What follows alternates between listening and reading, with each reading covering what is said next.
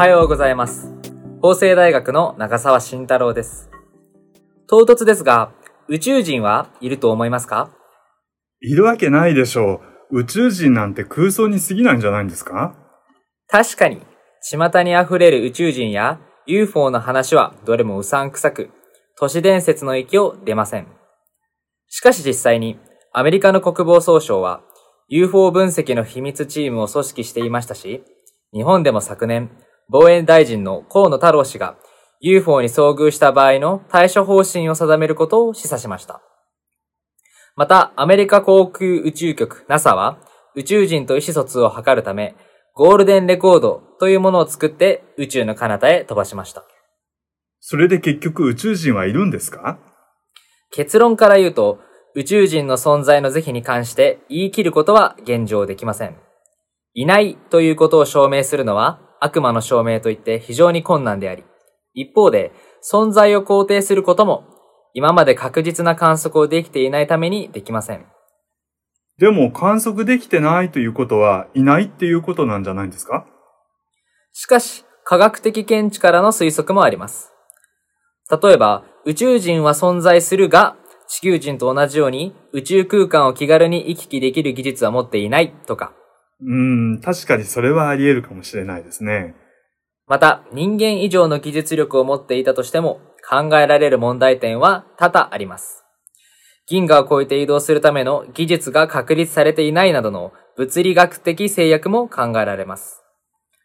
また、面白い仮説に、知的生命体はある一定の文明水準を超えると絶滅するため、宇宙進出することができないというものがあります。確かに今の人間も環境問題や異常気象、核の問題など人間が絶滅する危険性はたくさんありますね。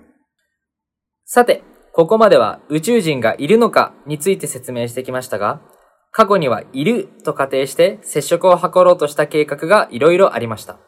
今回はその中で冒頭に触れたゴールデンレコードについて説明します。レコードとはまた随分古いメディアですね。それもそのはずです。ゴールデンレコードを載せたボイジャー2号が打ち上げられたのは1977年の8月。ゴールデンレコードとは地球外生命体との接触を目的に作られました。でもこのゴールデンレコードには一体何が書かれてるんですか？っていうかそもそも文化が違う宇宙人がレコードなんて使えるわけはないでしょうし、その使い方も言語が違うんだから伝えることはできないんじゃないですか？もちろんそうです。だから、レコードの使い方は宇宙人でもわかる暗号で書かれています。地球人でも宇宙人でも共通のもの。さて、それは一体何で表されていると思いますか？もしかして科学ですか？その通りです。ゴールデンレコードの表面には科学、つまりは物理学や量子力学を元にした暗号が書かれています。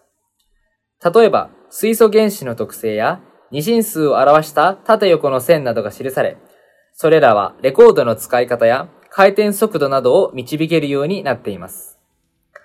そしてこのレコードの中身には、世界各国の挨拶や名曲などが記録されています。なるほど。